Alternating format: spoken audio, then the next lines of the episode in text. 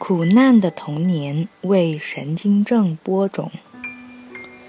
十九岁的张欣性格爽朗，颇有男孩子的胆气，但他唯独怕蚂蚁，从不敢坐在草地上。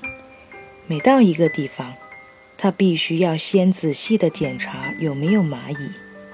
不过，他可没有胆量检查，必须由朋友先完成这个任务。二十四岁的梁宇不敢和别人对视，因为谁都能从我的眼睛里看到一些不对劲。他也不愿意上街，因为他觉得大街上的人都在议论他。三十四岁的芳菲和丈夫吵了一架后，瘫在床上不能动弹了，她的腿失去了知觉。但医院怎么检查都查不出问题来。后来，一名心理医生给他注射了一针特效药，其实是生理盐水，让他的腿重新恢恢复了知觉。但前不久，在对七岁的儿子发了一场大脾气后，他的胳膊又失去了知觉，不能动弹了。以年中的案例都是典型的神经症，张欣患的是蚂蚁恐怖症，梁宇患的是对视恐怖症，而芳菲患的是癔症。这些形形色色的、难以理解的神经症症状会给患者带来巨大的苦恼。几乎每一名强迫症患者都强烈希望能消除自己这些奇特的症状。但是，美国心理学家斯考特·派克在他的《心灵地图》一书中宣称，神经症的症状本身不是病，而是治疗的开端。它是来自潜意识的信息，目的是唤醒我们，展开自我探讨和改变。神经症在幼年时播种，成熟期发作。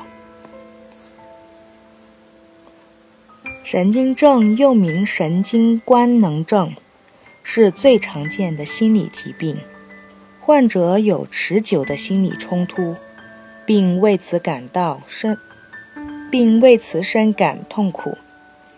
但其戏剧性的症状常缺乏明显的现实意义，而且没有任何可证实的器质性病变基础。患者也罢。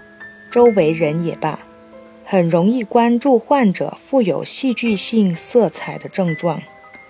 不过，按照精神分析的观念，虽然患者为神经症的症状痛苦不已，但症状其实只是一个象征。问题的核心在于患者的一些创伤体验，只不过。这个创伤体验并不主要是源自此时此地的创伤事件，而是产生于幼年发生的一些创伤事件。当时，对于严重缺乏人格力量的小孩子来说，这些创伤是不能承受之重。如果直面它，会遭遇心理死亡或实质死亡。所以。幼小的孩子会发展出一套特定的心理防御机制，扭曲创伤事件的真相，将其变得可以被被自己所接受。从这点上讲，神经症是一种保护力量，可以保护幼小的孩子度过可怕的童年灾难。同时，当时的创伤体验就会成为一个脓包。被压抑到潜意识中藏起来，等当事人长大后，再一次遭遇到和童年类似的创伤事件，这几乎是不可避免的。藏在潜意识中的脓包就会被触动，并最终表现出相对应的神经症，并且奇特的是。尽管神经症一般是在五岁前就埋下了脓包的种子，但一般都要等到当事人足够大时，譬如青春期或成年才发作。这是什么道理呢？美国心理学家斯考特·派克认为，这是生命的一个秘密。童年的痛，弱小的我们无法承受，必须扭曲，以保存自己。但神经症真正展现的那一时刻。我们其实已经长大，这就好比是戏剧化的神经症症状是在提醒我们：喂，你长大了，有力量了，别逃了。现在是正是童年那个不能承受之痛的时候了。创伤越早，患病越重。心理疾病从轻到重可以分为三类。神经症，如抑郁症、强迫症、社交焦虑症和广场恐怖症等；人格失调，如表演型人格障碍、自恋型人格障碍、反社会型人格障碍和边缘型人格障碍等；精神病，如精神分裂症、躁狂抑郁症等。按照精神分析的理论。五岁之前的人生阶段是人格发展的关键阶段。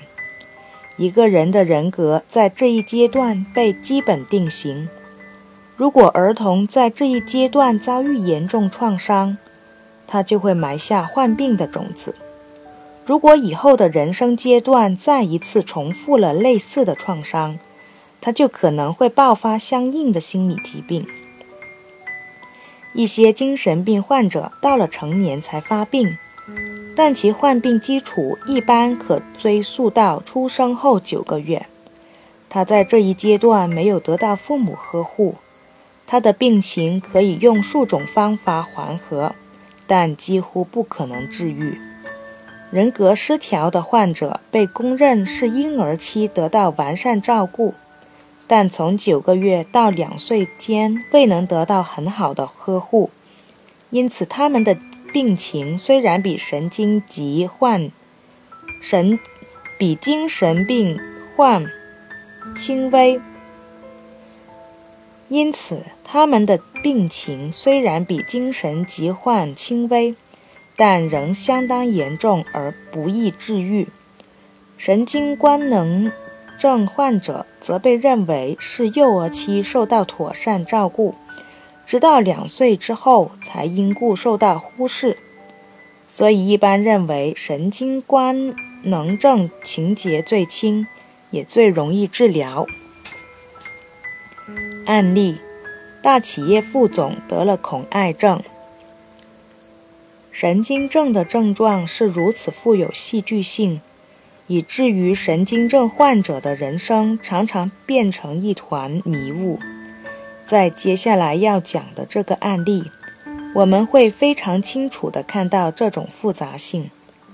去年十一月，在某心理咨询中心，五十一岁的卢斌无比焦虑地对咨询师翟伟说：“翟医生，请你务必再帮帮我。”我觉得自己撑不下去了。这是卢宾第二次到翟医生这里寻求治疗了。上一次是二零零二年前的夏天。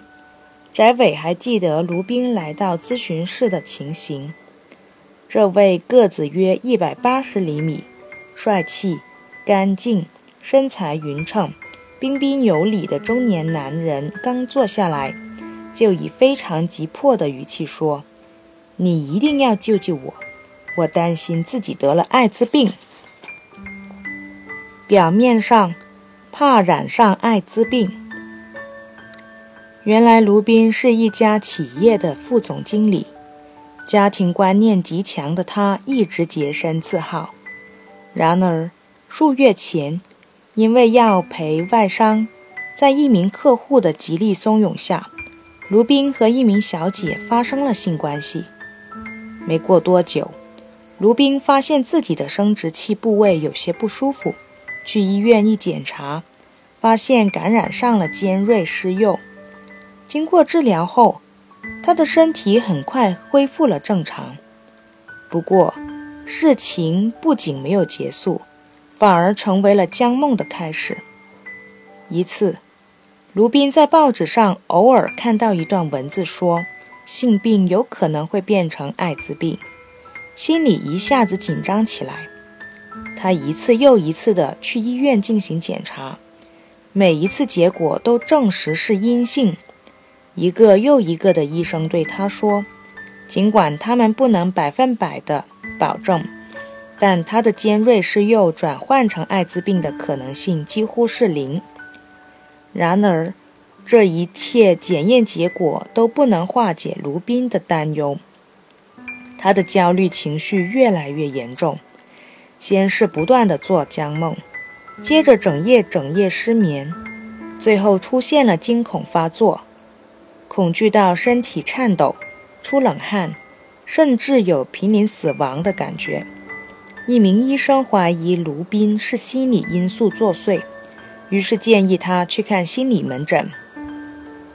你这是恐怖症的一种。恐怖症恐怖症的内容各式各样，有人怕脸红，有人怕开阔地带，有人怕闭塞空间，有人怕蜘蛛。而你是怕自己患上艾滋病，心理咨询师翟伟说：“卢斌对艾滋病的恐惧其实只是一种象征，并无现实意义。患者真正担忧的是其他方面的内容。事实上，焦虑自己当不上正总。第一次治疗时，翟伟先给卢斌开了一些抗焦虑的药物。”吃了一周药物后，如期而来的卢斌在咨询中找到了他的真实忧虑，担心落败换届选举。卢宾回忆说，在恐艾症爆发前，公司启动了换届选举程序程序，他和另一名女副总是最强有力的竞争对手。一开始，卢宾自信爆棚。他认为自己的业务能力明显高于对手，当然应该是总经理的不二人选。但是，随着选举的进行，他逐渐发现，相对于有点清高的自己，善于搞人际关系的女副总得到了更多的支持，优势日益明显。就在这个时候。卢宾看到了性病有可能会变成艾滋病的这段文字，恐艾症也随即爆发。在治疗中，徐伟、翟伟帮助卢宾明白，他对艾滋病的恐惧其实是对换届选举引发的焦虑的置换，也就是说，对艾滋病的焦虑是一种幻象，只具有象征意义。对换届选举的担忧才是真实的、现实的，因为不能很好的面对换届选举带来的焦虑情绪，他于是玩了一个偷梁换柱的游戏，把选举焦虑变成了恐艾症。只不过，这种游戏是他的潜意识在起作用，卢宾自己并不明白。卢宾接受了翟伟的心理分析。接下来，翟伟给卢宾开了抗焦虑药，并结合认知行为模式的心理治疗，主要是与翟伟辩论，让他领悟到自己的症状的荒谬性，最终彻底化解了卢宾对艾滋病的恐惧。这前后大约花了一年半的时效。治疗的效果不止于此，在公司换届选举中，和预期的一样。卢宾果真败给了那位女副总，不过，卢宾现在没有了不服的情绪，相反，他看到了女对手的优秀之处，开始由衷地欣赏他的为人处事能力和领导才能。两个人的关系反而比选举前改善了很多，这一时成了公司内的美谈。女儿再次诱发他的焦虑症。二零零五年十一月，时隔三年，卢宾再一次出现在翟伟面前，他的问题依然是焦虑，但其内容换成了对女儿卢迪的担忧。二零零五年九月，卢迪以优异的成绩考进北京一所重点大学，就读工程类专业。学校和专业都是卢宾替女儿选的，认为这会保证女儿毕业后找个好工作。卢迪非常崇拜爸爸，当时没有提出任何异议。但是，进入这所学校不久。卢迪就发现自己根本就不喜欢工程类专业，他一次次的给爸爸打电话，哭着要转专业。班里的男生都这么刻板，专业也没晋级了。爸爸，你一定要想办法帮我转专业，我受不了了，我觉得自己要崩溃了。卢宾怀疑女儿和自己一样，患上了某种焦虑症。于是建议女儿到翟伟这里做一下心理咨询。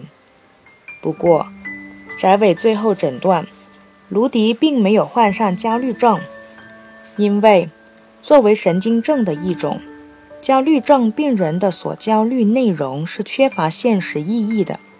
但卢迪的焦虑非常具有现实意义，他不喜欢他学的这个专业，并且。具有现实意义的焦虑是好的，因为这种焦虑是一种能量，会推推动我们去改变自己的处境。心理分析，被压抑的愤怒变成了焦虑。卢宾第一次来看心理医生，真正的诱因是与女，是与公司的女副总的竞争。卢宾第二次来看心理医生。直接的诱因是对女儿的担心，这两个一致的信息中，透露了卢宾潜意识的秘密。重要的女性，触动了他藏在潜意识中的一个脓包。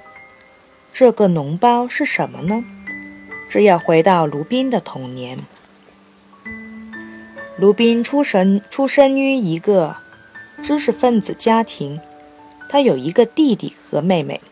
分别小他三岁和四岁。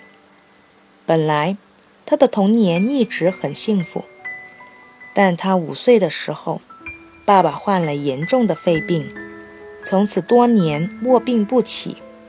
在卢宾的记忆中，从此以后，妈妈就总是很疲惫的样子。她首先得先照顾好爸爸，其次要照顾好妹妹和弟弟。而我总是被忽略的一个。不过，卢宾很懂事，他知道妈妈的担子不轻，所以作为长子的他不仅没有半句怨言，反而主动扮演起了半个爸爸的角色，替妈妈分担了很多家务，也很懂得照料弟弟妹妹。妹妹很听话，弟弟很调皮，我经常头疼怎么管教他。这仿佛是这个家庭处理家庭危机最自然不过的方式，但是，让一个五六岁的小孩子承受半个爸爸的角色，实在超过了他的承受能力。心理咨询师翟伟的督导医生、督导医生、德国专家罗斯霍普特说：“让一个小孩子过早的承担这样的压力，他势必会心中有怨言。”有愤怒，有攻击性。为什么总是忽略我？为什么非得要让我承担这么重的压力？而家里唯一健康的大人，妈妈是他最可能选择的对象。然而，可能他看到妈妈的压力更重，也可能这个家庭不能接受对父母的攻击，所以。这个小大人就只好把自己的愤怒压抑下去，这是一个恶性循环。这个小大人承受的压力越大，他产生的攻击性就越多。但是他在家中根本没有机会表达这些攻击性，只能压抑到潜意识中去，并且可以料想的是，以后他在对女性的攻击性表达上。也会出现问题。这样一来，他的愤怒只会越长越多。当然，最重要的愤怒情绪还是在童年攒下的，尤其是对妈妈的愤怒。但是，愤怒情绪必须要找到一个出口，在实在无法忍受时，可以适当的宣泄一下。卢宾也有这样一个出口，那就是把焦虑当成愤怒来表达。前面提到，这个小大人承受的压力越大，他产生的攻击性就越多，压力也即焦虑。由此，提早负担家中太多的责任的小大人们，就会形成一个心理公式：焦虑等于愤怒。也就是说。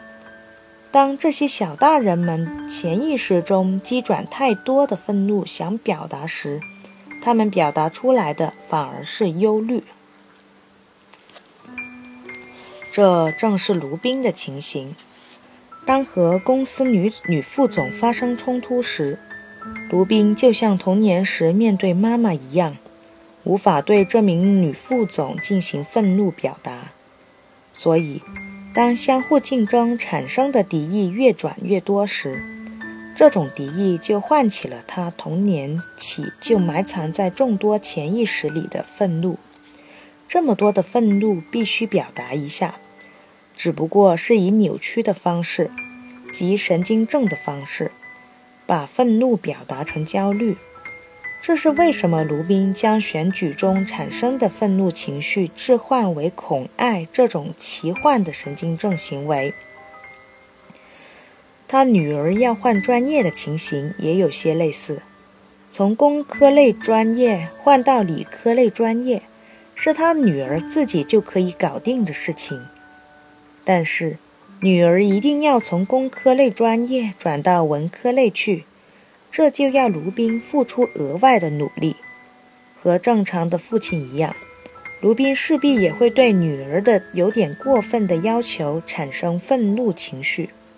但是，他的心理机制注定不允许他进行愤怒的表达，所以他只能再一次以焦虑的方式表达出来。潜意识里的那个源自童年的脓包。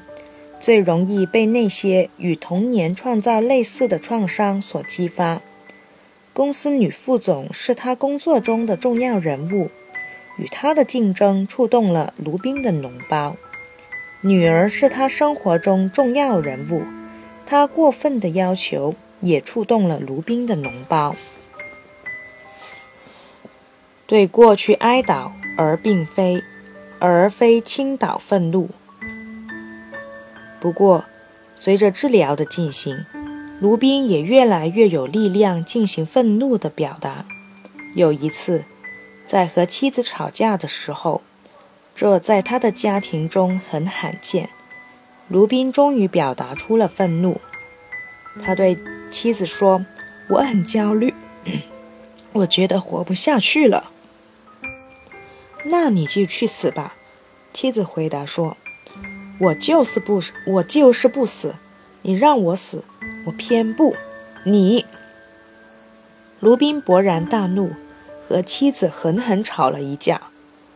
事后，卢宾对心理咨询师翟伟说：“这次吵架让他感觉到前所未有的舒畅。不过，以这种方式去宣泄潜意识中急转的愤怒，合理吗？答案是。” No，因为尽管妻子的回答不对，但卢宾的愤怒，与其说是此时此地对妻子的攻击，不如说是源自潜意识的攻击。他是将自童年以来积转的愤怒一股脑倾倒在妻子头上了。这这种倾倒，并无太多意义，因为。童年的不幸，这一点是不可更改了。这就导致卢宾无论如何宣泄自己的愤怒，无论怎么表达潜意识里的难过，为什么给我那么大压力？为什么唯独我是这么痛苦？他都无法改变童年时发生过的事实。所以，最应该做的，正如德国专家罗斯霍普特说，是进行一次哀悼，即咨询师先让患者在咨询室环境下充分地选择一下潜意识里的攻击性，然后承认自己童年的不幸，接受这个事实，最后和这个悲剧说一声再见，就像是。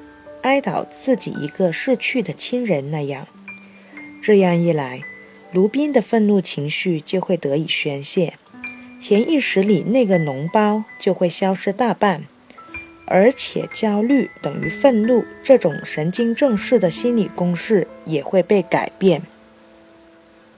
不过，必须澄清一点的是，这个心理分析并不是在说卢宾的妈妈应被谴责。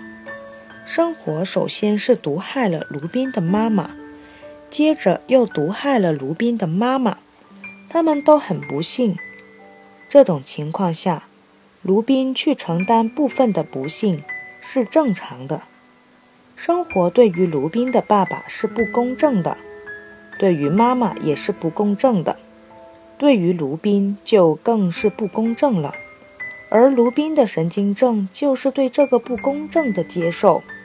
它像是一个容器，接受了疾病给这个家庭中的部分心病，最终以自己得了神经症的方式表达了出来。这种神经症可以说是一种善。一旦卢宾的神经症最终被治好，他会明白，这个给了他巨大痛苦的神经症也塑造了他的优点。